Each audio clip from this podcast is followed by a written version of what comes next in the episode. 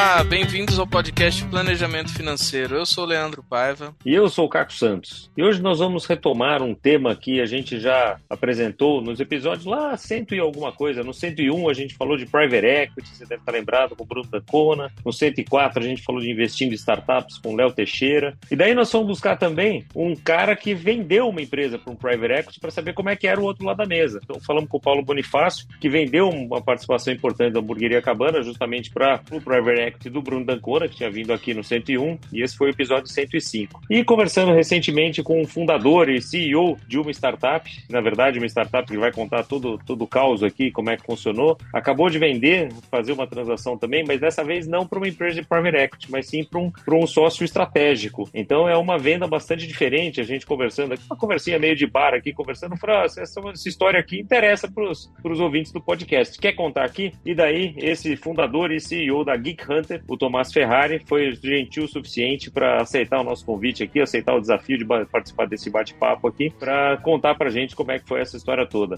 Tomás, bem-vindo ao nosso podcast Planejamento Financeiro. Obrigado pela tua gentileza de estar aqui com a gente e de querer contar a tua história para os nossos ouvintes. Muito bom, muito bom. Excelente, poxa. Obrigado, gente. Eu fico extremamente lisonjeado aí pelo convite. É um prazer imenso estar com vocês. Caco, uh, Leandro, é um prazerzão. Estou ansioso aí pelo nosso bate-papo de hoje.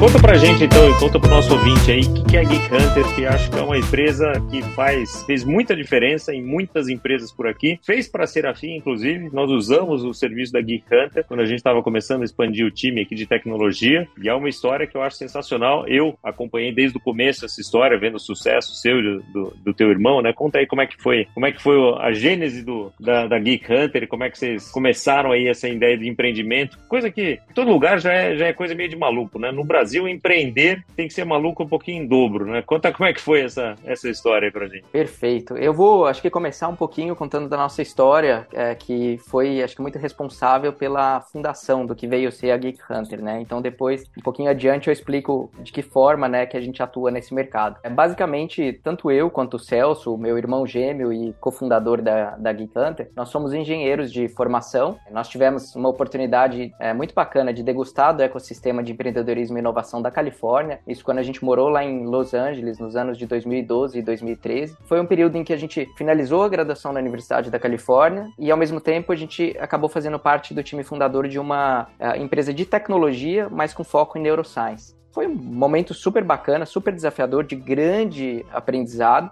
dentre os desafios que a gente acabou se deparando muito grande foi a questão de contratação de profissionais na área de tecnologia. Então a gente acreditava, né, que estando no naquele ecossistema super forte, né, de tecnologia na Califórnia, encontrar profissionais seria tranquilo. E na verdade, a gente viu que era completamente o oposto. Como solução, naquele momento, imagina lá em 2012 e 2013, a gente acabou seguindo pro fugindo né, para o perfil de contratação remoto. E a gente passou a contratar profissionais é, remotos na Ucrânia. E foi algo que né, resolveu o nosso problema naquele momento, mas a gente viu muitas outras empresas passando pelo mesma, pela mesma situação. Qual, qual que era a dificuldade? De achar gente? Qual era a, a grande dificuldade que vocês viam no... A dificuldade é, é na grande questão que existe uma oferta e demanda completamente desbalanceada. Então você tem um volume muito maior de oportunidades no mercado do que de profissionais tecnicamente qualificados. Então fica um mercado super competitivo. Ele é o oposto do que a gente vê dos mercados tradicionais, né? Geralmente você tem lá uma empresa postando uma determinada vaga e chove candidatos para essa oportunidade. E no caso de tecnologia, especificamente desenvolvedores, né, engenheiros de software, esse desafio ele é o inverso. As empresas com várias oportunidades em aberto, mas você encontrar e conseguir atrair esse talento para sua empresa é muito difícil. Né? E uma das coisas que eu percebi, inclusive, lá na Califórnia foi que a gente estava dentro de um contexto disputando com as big techs. Um profissional que poderia ser contratado por nós estava sendo contratado ao mesmo tempo para o Google, para a Apple, para Meta, né? E assim por diante. Nessa época se contratava gente para trabalhar presencialmente ou o pessoal já estava trabalhando remoto? Todo o nosso time trabalhava de forma presencial. Então nós tínhamos uma cultura presencial. Até que construir um time de tecnologia, é, se demonstrou muito mais desafiador. Então, sim, nós fomos para o contexto do, uh, da contratação remota, fazendo essas contratações realmente estruturando o time na Ucrânia. Né? Eu acho que tinha, tinham dois pontos, né? Era também a questão de custo, mas não só isso, é você conseguir realmente trazer talentos para a tua empresa. E Ucrânia foi um, uma coisa assim que vocês pensaram ou apareceu? Porque, sei lá, eu já ouvi falar muita gente de tecnologia na Índia, né? Tal, e tem, tem muita gente lá, sei lá, em outros países, mas na Ucrânia foi uma coisa que aconteceu ou vocês sabiam que tinha gente boa na Ucrânia e foram buscar lá? Então, a gente estava, é, na época, sendo é, acelerado, estávamos, aliás, incubados é, numa incubadora em Los Angeles e onde tinham várias outras empresas de tecnologia também. E aí, pela experiência de outras empresas contratando profissionais na Ucrânia, a gente viu como uma oportunidade de avançar na mesma estratégia. E deu super certo. Isso, essa questão de usar mão de obra remota mais barata, eu acho que é até bastante comum. Eu também sou engenheiro, eu trabalhei na GE há um tempo e a gente, dentro da própria GE, existem esses hubs de contratação, por exemplo, a gente usava muito mão de obra da Romênia para fazer essa parte de programação, né, desenvolvimento de software e tal. E eu converso muito com o pessoal que ainda tá lá. O Brasil virou esse lugar barato, né, que, que exporta mão de obra de desenvolvimento para fora também, né?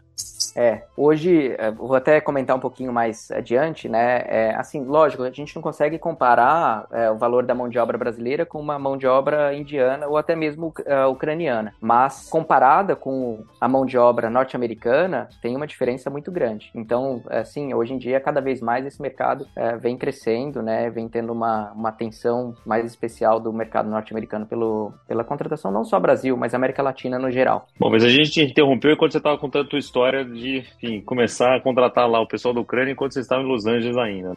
É, então, acho que assim, né, voltando pro, pro contexto, né, de por que, que a Geek Hunter nasceu, né, esse foi o início, né, quando a gente começou a se deparar com o desafio de contratação. Mas quando a gente voltou pro Brasil, eu e o Celso seguimos caminhos um pouco paralelos. É, eu fui para uma, uma venture, né, uma empresa do grupo Rocket Internet, que é um grupo alemão que na época estava investindo pesado no Brasil. E aí eu entrei como, não fui empreendedor, eu entrei como funcionário dessa empresa e meu intuito era realmente se conectar com esse mercado né, e, e, utilizar daquela oportunidade como uma alavanca e uma escola de empreendedorismo. E de fato foi, né? Passei por diversos desafios novamente, não como empreendedor, mas como, é, como um funcionário dessa empresa. Então, o meu caminho ali dentro, ele foi curto, porque logo eu quis é, começar a empreender, mas eu vivenciei de novo o desafio de contratação tech, só que num contexto um pouco diferente. A questão é que a gente estava crescendo muito rápido. Então, a gente saiu de menos de 15 pessoas para mais de 150 pessoas em menos de um ano, onde a maior parte dessas pessoas eram é, profissionais de tecnologia, eram desenvolvedores. E a gente conseguiu, de fato, executar isso aos trancos e barrancos, né, atrasando muitos projetos, é, mas a gente também errou muito nas contratações e a gente penou muito para conseguir contratar. Então, mais uma vez, isso ficou batendo na porta ali, sabe? Essa, é, eu tive problemas grandes para estruturar meu time, que eu estava na época expandindo não só no Brasil, mas em outros países. Então, tudo isso começou a se juntar. E aí, fazendo o paralelo do Celso, que é o meu irmão e tinha voltado para o Brasil também, ele estava empreendendo. Ele foi, fundou uma outra empresa, tecnologia intensiva, contratação também um baita desafio.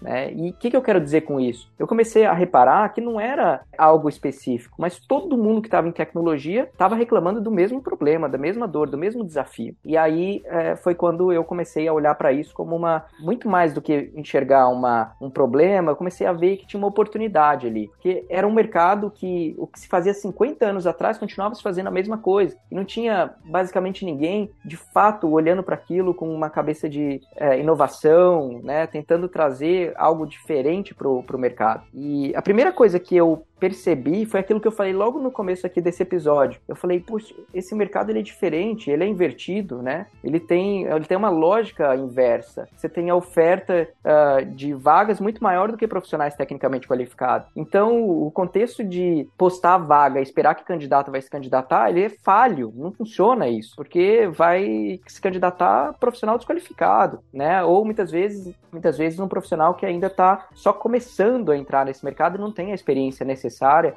o desenvolvimento. Foi aí que eu decidi sair da, dessa empresa e chamei o Celso para fazer um baita, uma baita mudança, né? Porque ele estava super bem empreendendo com vários amigos, mas ao mesmo tempo a gente enxergou que ali era um caminho único e que a gente teria essa única oportunidade de fazer juntos, porque nossos caminhos iam se tornar completamente diferentes se a gente não fizesse esse movimento de ambos saírem para se juntar e fundar o que é a Geek Hunter hoje. Isso foi em que ano? Isso foi no ano de 2015. Então, 2015 nasceu a ah. Geek Hub. Exatamente. E daí não tinha paralelo, assim, fora, assim, mesmo na Califórnia, vocês viram, não era que vocês tiveram a ideia e copiaram de alguém. Vocês criaram o negócio do zero, então, novo. Nós criamos o negócio do zero, mas nós utilizamos como benchmarking, como referência, alguns modelos. Tinham dois modelos que a gente uh, acompanhou, principalmente. Um que, tava, que tinha recém-nascido no, uh, no Silicon Valley e um outro na Europa. Eram dois modelos que eles tinham as suas semelhanças e que que estavam olhando para uma, uma forma que eu acreditava muito no potencial, que era justamente isso. Eles estavam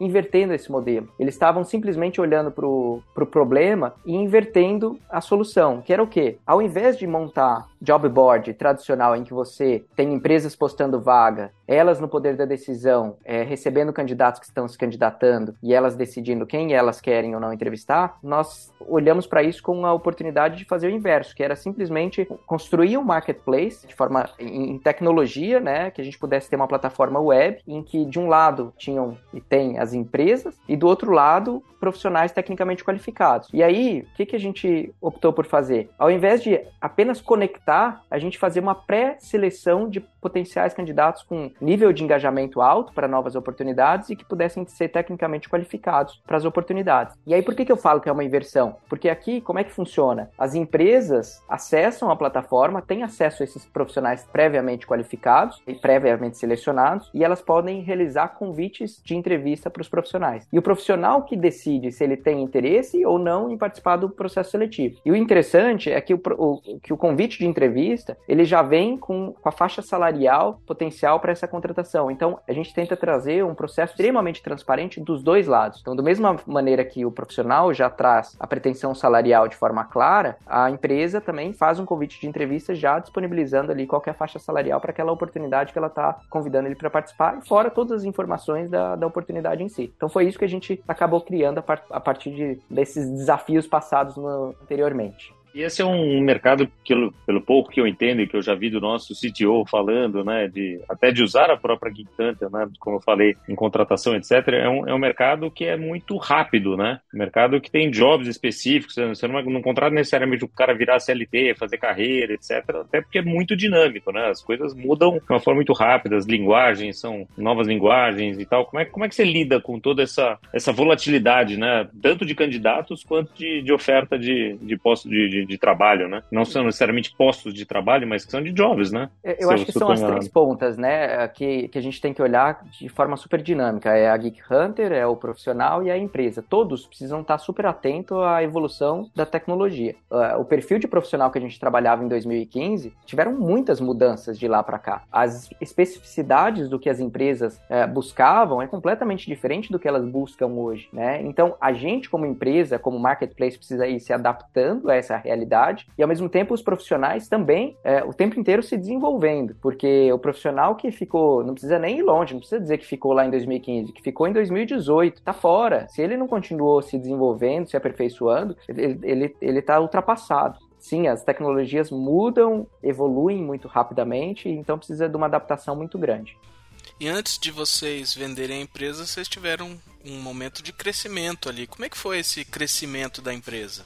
O que, que acontece? A Geek Hunter ela foi fundada por mim e pelo Celso, quase que bootstrap. A gente rodou o primeiro ano da, da empresa de forma assim, com o nosso próprio investimento, né? E assim, a gente era pouquíssimo capitalizado como fundadores. Então nós fomos extremamente conservadores no que a gente estava fazendo, sempre buscando validar o mais rápido possível. E o que estava entrando de receita, a gente estava revertendo o investimento para o negócio se provar ali, né? Depois de um ano que a gente saiu para uma captação de investimento super pequena, esse número é público até, a gente, na época, isso era 2016, a gente levantou 325 mil reais, super pouco já para aquela época, hoje em dia, então nem se fala, né? Quando a gente olha para o nível das captações. Mas foi o suficiente para a gente dar o próximo passo em relação ao negócio. Então, eram poucos investidores, eram investidores anjos, foram extremamente importantes para a nossa jornada, porque afinal nós éramos quase que é, empreendedores de primeira jornada, né? Então, assim, a gente também tinha e temos até hoje muito o que aprender e uh, os investidores foram, sem dúvidas, grandes advisors, né? Grandes pessoas, assim, super importantes aí nessa trajetória. Mas aquela rodada que nós fizemos de investimento permitiu que a gente crescesse e a gente rodasse um negócio muito é, na linha do break-even. Então, quando a gente atingia o break-even, a gente se, se esforçava para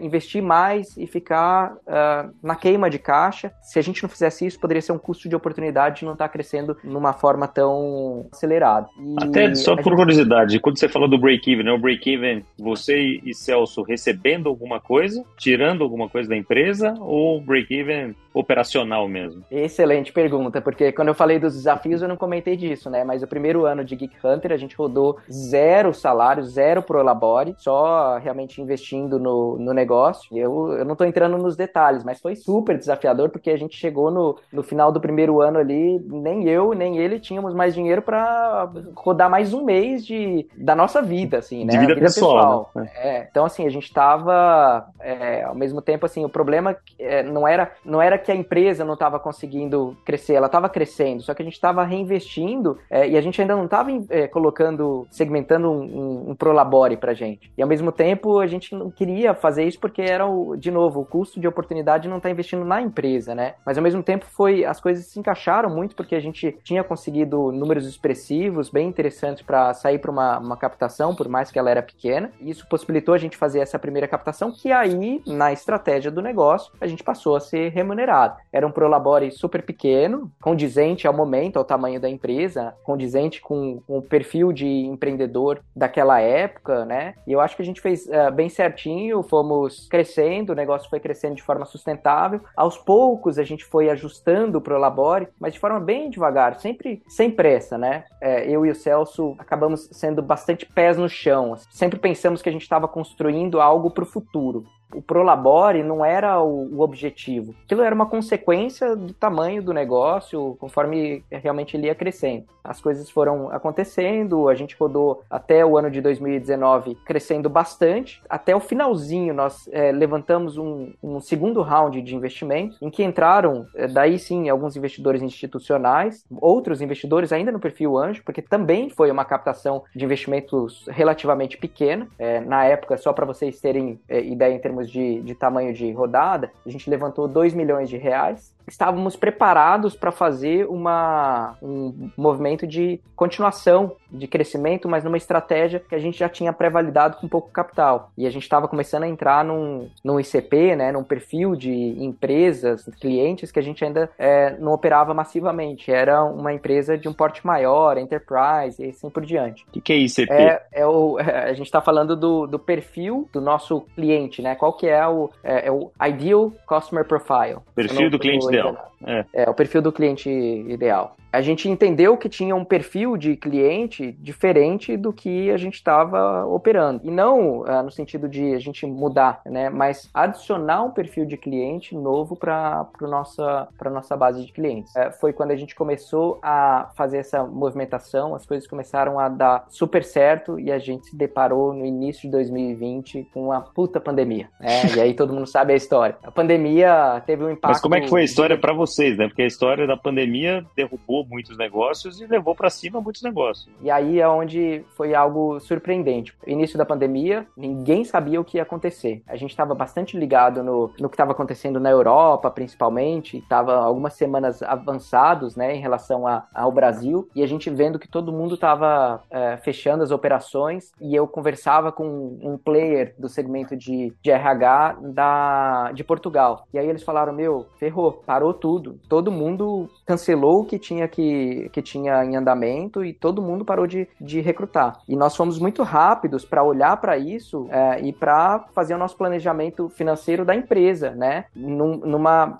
assim, se precavendo do que poderia vir ali para frente. Então, felizmente, a gente tinha feito a captação, então a gente estava capitalizado. Só que aquele movimento que a gente estava fazendo de investir muito mais, a gente na mesma hora segurou. Teve uma, uma parada de todas as empresas, né? Fecharam as, seus, eh, as suas operações, começaram a trabalhar de forma remota e começou uma negociação absurda de pacotes, né? Dos, das mensalidades que a gente tinha com as empresas. Elas passaram querendo simplesmente pausar tudo aquilo, né? Então a gente caiu a nossa receita em 90%. Isso foi baita impacto para a gente, negativo, né? A gente olhou para tudo aquilo e nós falamos, putz, a gente tem que segurar ao máximo, agora a gente tem que segurar os custos, vamos ver quanto que a gente consegue segurar, né? Quanto tempo a gente consegue segurar sem fazer movimentos. E a gente segurou por um tempo até que a gente viu que aquilo ia ser muito mais longo do que a gente esperava. Todo mundo é, fazendo layoffs, a gente segurou, nós fizemos um layoff muito pequeno, mas necessário para reduzir e não só isso, mas mostrar a importância, né? Mostrar o nosso posicionamento para toda a equipe também, né? Que precisava daquele apoio e saber que a gente estava tomando o, o, caminho certo num momento de crise mundial, né?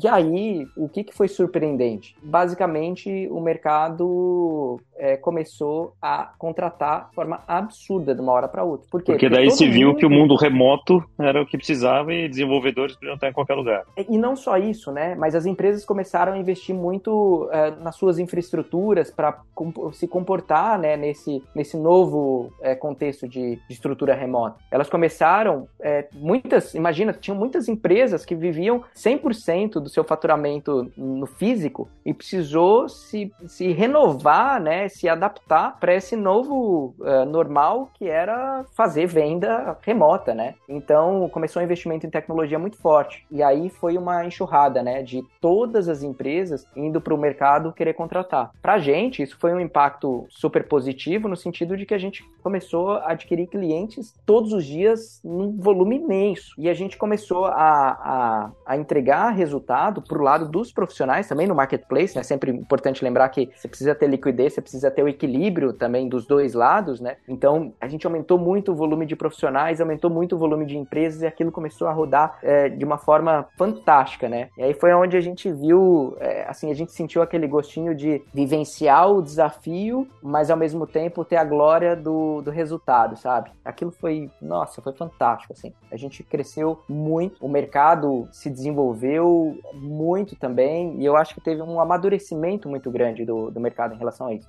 Óbvio que também vieram algumas consequências negativas. O mercado começou a, numa disputa tão grande pelos profissionais, começou a aumentar o valor né, e o custo desses profissionais no mercado, e aí começou uma, uma disputa, até quase que uma guerra entre as empresas para a contratação dos profissionais, e aí inflacionou esses, eh, esse mercado de uma forma absurda que começou a ficar até é, ser muito negativo para o mercado, porque aí começou a se contratar profissional de uma senioridade inferior por um, por um valor, né, e, e por posi para posições como se eles fossem realmente muito sêniores. Então isso desbalanceou muito. E aí, por consequência, é, veio uma mudança grande depois também. Tudo pendular, né? Tudo pendular, é, é para sempre. Você, você, acha que você tá no equilíbrio, toma uma lambada para cá, daí você se ajeita, o negócio vai bem, toma uma lambada para lá. Vida de empreendedor, é. né? É bem isso aí. E foi, foi basicamente o que aconteceu, assim, né? Eu acho que, beleza, a gente cresceu muito, a Geek Hunter é, atingiu um patamar completamente diferente, nos colocou no radar, né? Eu acho que aí começa a conectar o, um pouco uhum. do, do momento de, da nossa venda, né? Obviamente, quando você começa a crescer muito, você chama a atenção de investidores, de potenciais empresas que podem fazer aquisição, né? E aí a gente começou a, a receber alguns approaches, né? Algumas, algumas, alguns, alguns contatos, uhum. né? Essas pessoas é, ou empresas que começaram a entrar em contato acabaram nos instigando como empreendedores, né? Eu e o Celso é, continuávamos é, olhando para o negócio num contexto de objetivo de crescimento, ainda não capitalizados como empreendedores, né? Então, assim, obviamente, como eu disse, nosso Prolabore foi aumentando ao longo da, dessa jornada, mas sempre, né? Sempre olhando para dentro da empresa e vendo, inclusive, muitos funcionários recebendo muito mais do que a gente. Mas tudo bem, né? A gente sempre esteve super. É,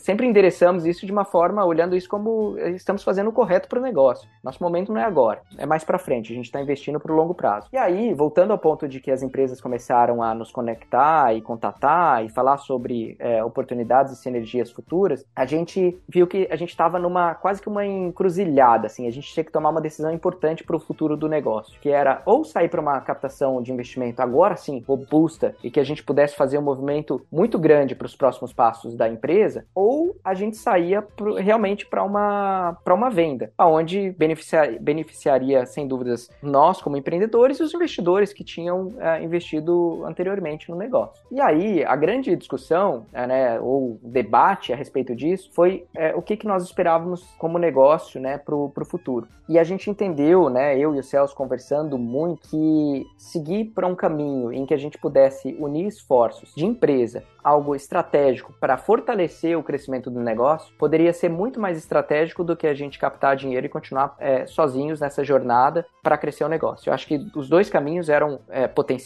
levariam ao crescimento do negócio. Mas a venda ele teria, é, teria essa possibilidade de, de encaixar não só a questão do crescimento da empresa, mas também eu e o Celso, é, acho que conquistarmos algo que a gente sempre vislumbrou como negócio, né? Passar por uma próxima etapa, né? A etapa de venda, acho que para todo empreendedor de empresa de tecnologia ou startup, quase todo, é um, é, é assim, é um sonho, né? E não era diferente para gente conversas se iniciaram, conversamos com várias empresas, tanto aqui no Brasil quanto no exterior. Algumas avançaram muito, outras não avançaram nada, outras a gente entendeu que tinha potencial de avançar pelo lado da empresa, mas para a gente não fazia menor sentido, seja por sinergia de produto ou seja por sinergia de cultura de negócios. Né? Então, tudo isso foi algo que a gente eh, começou a olhar quando a gente decidiu para seguir para o caminho de venda. E aí começa um pouco do, do, do nosso olhar para a pessoa física, né? para o nosso financeiro também o que, que, a gente vai fazer agora, né? A gente quer vender a empresa, sair, aposentar, trabalhar só com investimento, a gente quer continuar nesse negócio, ou a gente quer continuar investindo em ou uh, empreendendo em outros negócios de tecnologia. Isso foi super importante para a gente. No momento que a gente decidiu, vamos vender, qual que é o tipo de venda, né? O que, que a gente quer fazer daqui para frente? E uma conclusão que, felizmente, nós chegamos juntos e, e foi muito pacífica, foi de que a gente gostava muito e acreditava muito no potencial do que nós estávamos fazendo, né? O que a gente vem fazendo até hoje, como Geek Hunter, né? É um negócio de super propósito, é um negócio que ainda tem muita oportunidade para resolver nesse mercado. Então, a primeira coisa que a gente olhou e falou, se eu quero continuar nesse negócio por mais tempo.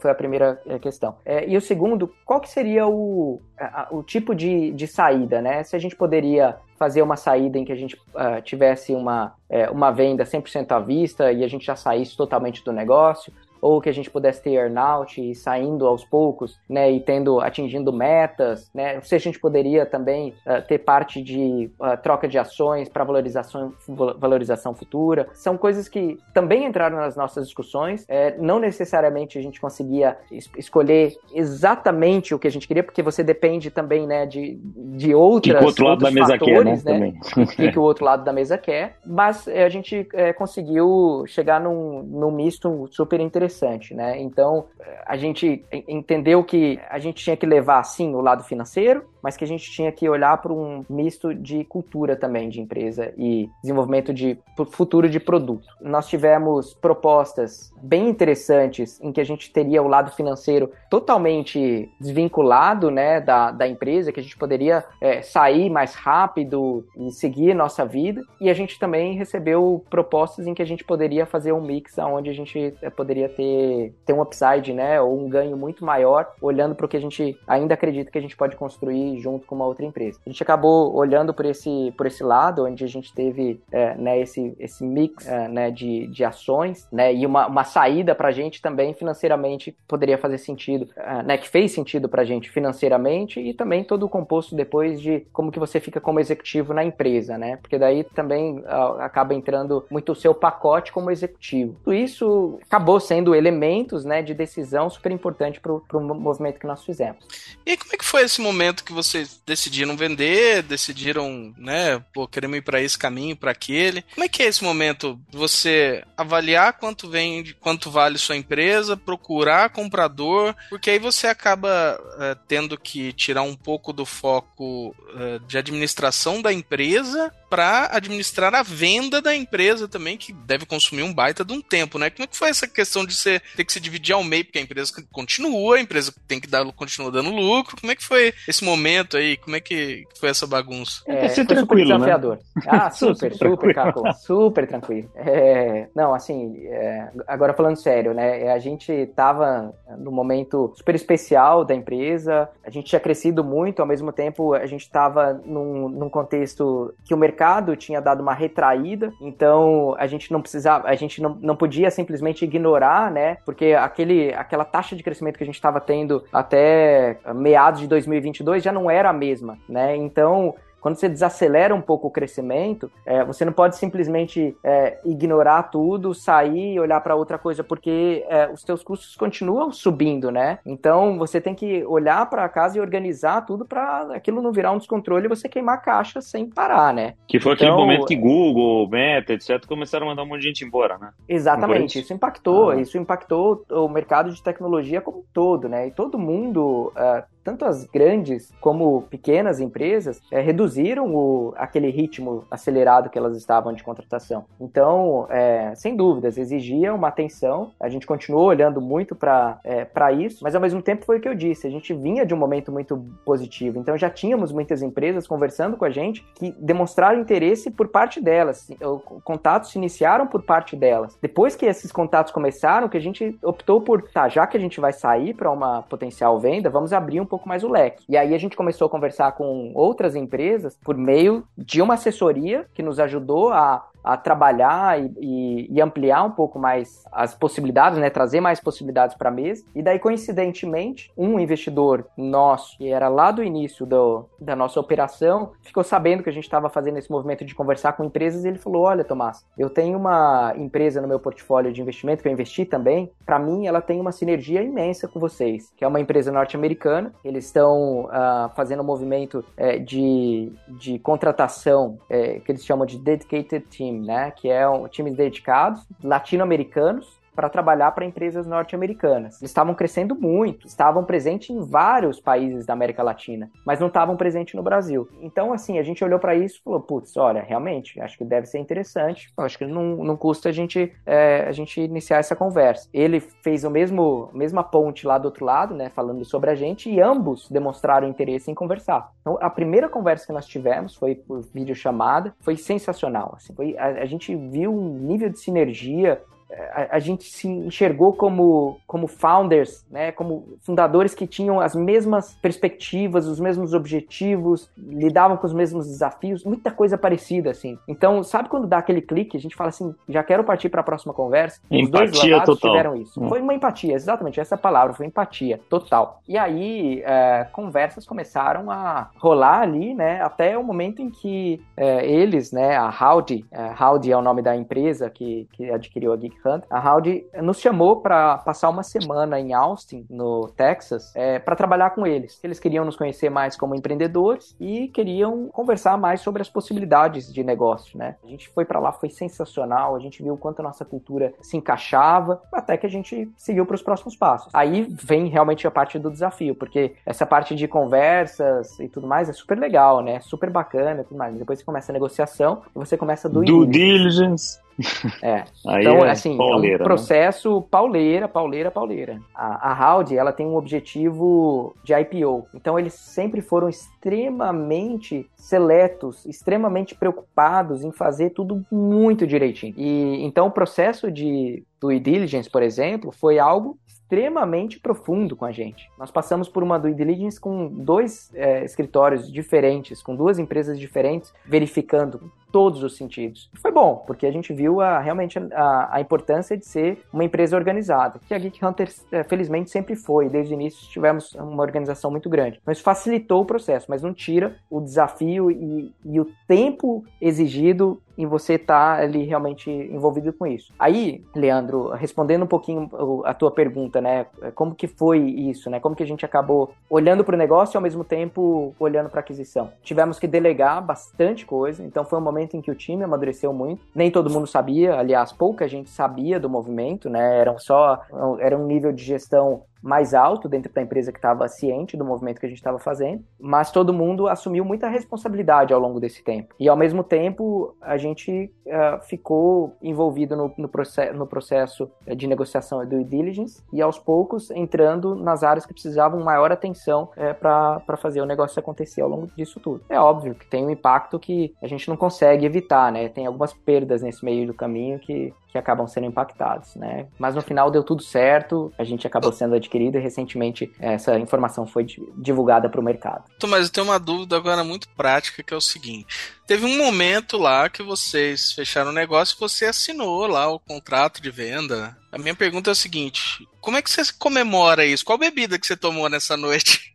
como é que você comemorou isso aí? Cara, que, que loucura. Essa pergunta aí é sensacional, porque é, é absurdo, assim, a, a, a quantidade de coisas que passa na cabeça, né? Você tem de um lado a felicidade de estar tá fazendo o movimento e completando aquilo lá, mas ao mesmo tempo você tem, é, você tá com a cabeça tão cheia, com tanta coisa acontecendo ao mesmo tempo e de responsabilidades, porque aquele é um movimento que, óbvio, é pro resto, né, da vida, né, e pro, pro futuro do negócio. Isso e com impacto, impacto, em centenas muito... de famílias, né? Exatamente, muitas vocês, pessoas, muitas famílias. Ao mesmo tempo que você tá de um lado é, comemorando, tá extremamente feliz, você tem o outro lado de um nível de responsabilidade ainda maior, que te coloca numa pressão é, imensa. E não só isso, mas muita gente não sabe, geralmente você tem o signing e de, depois de um certo tempo que você vai ter o closing. Então, por mais que você assinou, isso não significa que, que acabou, tá tudo, tudo resolvido, né? Você comemora um monte de questões, momento, né? Precedentes, um monte né? de questões que, que vão vir depois é, até realmente ter o closing e você falar assim, agora a gente pode divulgar, a gente pode é, de fato comemorar. Então, é, a comemoração, no meu caso, pelo menos, ela foi gradual, assim, sabe? E ela não foi uma coisa, tipo,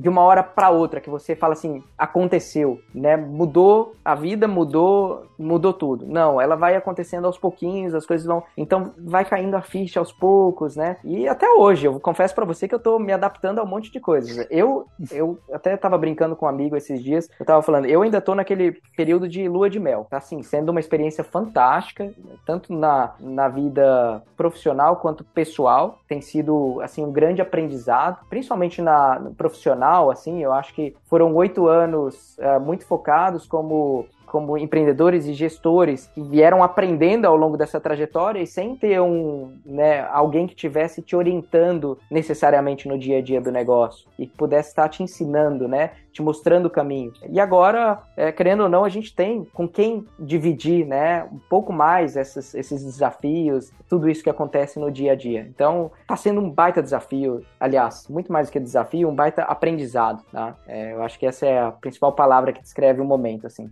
E quanto tempo foi, assim, do momento em que vocês falaram assim, bom, legal, Howdy, são vocês, então, até o closing, questão de meses, de anos, de... Foram praticamente uh, 10 meses, tá? Quase tá. um ano aí, desde a, uhum. de iniciar as negociações até a gente ter o closing mesmo. É, eu já vi outros demorarem bem mais também. É, com certeza, com certeza. E depende muito da casa, de quão, quão arrumada tá a casa, né? Eu tenho um amigo que foi vender uma empresa e estava toda bagunçada, assim, foi um negócio de anos, porque cada vez que aparecia diligência, aparecia uma coisa nova e tinha uma coisa que precisava resolver, etc. Então, assim, estar com a casa arrumada, de fato, faz uma diferença gigantesca nesse processo. Imenso, faz muita diferença. E é o que eu disse, assim, infelizmente nós, até por perfil do Celso, meu cofundador, né, ele sempre foi muito organizado e preocupado em realmente, sabe, desde o início, colocar tudo de forma muito certa. Facilitou muito, mas é, não, não tira... É,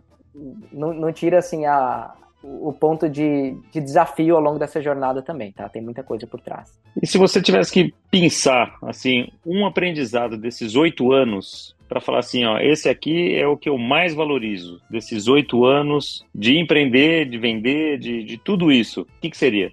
Eu acho que essa é uma excelente pergunta, tá? Tem certamente inúmeras coisas que foram grandes aprendizados, mas já que é para pensar um deles, eu diria para é, que assim, né, que, que o meu aprendizado foi aprender a focar aonde a gente quer de fato ir e não o que, que a gente quer evitar, né? Porque nós como empreendedores temos uma, um certo é, perfil de olhar muito para problemas, né? Olhar o que que o que que a gente precisa resolver, né? Riscos, e às né? vezes isso tira, é, o que, que são os riscos, etc. Só que isso justamente traz um risco maior, que é você ficar preso uh, só nos problemas olhando o que, que você precisa resolver, o que, que precisa é, tirar do, do, do papel para estar tá funcionando e você não está olhando para onde você quer chegar. Eu acho que ao longo dessa jornada, esse foi um dos grandes aprendizados que me fez muita diferença para essa construção até aqui. Não, sensacional, Tomás. Esse, de fato, é uma coisa que um amigo meu sempre fala isso, né? Você sempre vai para aquele lugar para onde você está olhando, né? Se você ficar olhando para o risco, você vai acabar metendo a cara no risco lá. Se você ficar né, olhando para onde tem oportunidade, você vai acabar achando aquela oportunidade.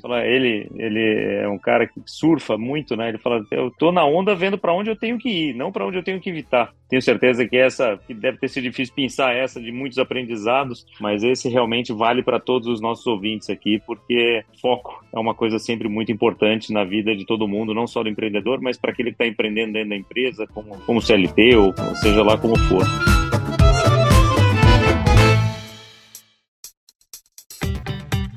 Tomás, a gente vai chegando no final do nosso episódio aqui e a gente sempre pergunta, né, um, tradicionalmente aqui, uma dica de livro, uma dica de seriado, de filme, alguma coisa que você acha bacana, que tem a ver com o seu momento, com, seu, com a sua experiência do que você contou aqui, ou simplesmente que você esteja consumindo agora. O que, que você deixa de dica aqui para o nosso ouvinte? Tem um livro que eu li no passado e que eu gostei muito, que eu acho que ele é válido para diferentes etapas do, do empreendedorismo, que ele se chama The Hard Things About Hard Things. É o lado difícil das coisas difíceis. É muito legal que é um, é um livro que na prática ele é muito direto ao ponto, né? Ele aborda temas da realidade dura do empreendedorismo, né? Ele é super aplicável, assim, sabe? Eu acho que assim tem a questão de que o, o autor ele fala muito assim, né? Do que ser CEO é uma tarefa muito complicada, né? Mas a sensação de uh, você ver a sua empresa prosperar sobre obstáculos, isso é realmente maravilhoso. Então é, ele traz muito assim aquele ponto de não desista. Você consegue por trás é, dos bastidores virar o jogo e conseguir realmente crescer, prosperar. Ou seja, as coisas difíceis sempre vão aparecer, tem que aprender a lidar com elas, né? Exatamente. A querer evitá-las ou achar que elas não vão aparecer, né? Quer tarefa fácil, não busque ser empreendedor. Acho que essa é uma, é uma dica que eu dou também. É muito legal, acho que é, empreender, empreender é algo que te desenvolve demais como pessoa e como profissional. Excelente, excelente. Bom, obrigado aí pela dica e obrigado pela tua gentileza aqui, pela tua disposição de contar toda essa história, tantos pontos tão nevrálgicos aqui de tudo isso que, que aconteceu com você, com o Celso. De longe aqui, acompanhava aqui, mas é muito legal ver esse, é muito legal ver esse relato, né? E, e saber de, de, vocês, assim, como, como uma história de sucesso é construída com muito suor, lágrimas e sola de sapato, né? Não é, não é uma coisa construída de, de um dia do dia para noite, né? E sim fruto de muito, muito esforço. Então, parabéns pela, pela, pelo deal, parabéns pela, pela construção Excelente. E muito obrigado a vocês também. É um prazer imenso estar aqui com vocês. Espero que a gente possa ter outras oportunidades de continuar conversando. É, quem sabe até mostrando os próximos passos dessa jornada, né? Que está só começando, né? É, é. Acho que a gente teve a, a oportunidade de fazer esse movimento super estratégico, mas não significa que acabou. A gente está só começando. Esse é um jogo. Ah, que... sim. Daqui a, um, daqui a um tempo você volta para contar como é que tá a nova fase. Boa. Excelente. E para você ouvinte, fica aí o convite a ouvir essa história, a nos contar o que você gostou mais dela, o que você quer ouvir, o que você, quais são os temas que você quer saber da gente, se é mais temas de empreendedorismo, mais temas de finanças, mais temas de mercado, porque a gente faz esse podcast para você. Obrigado pela tua audiência e até o próximo episódio.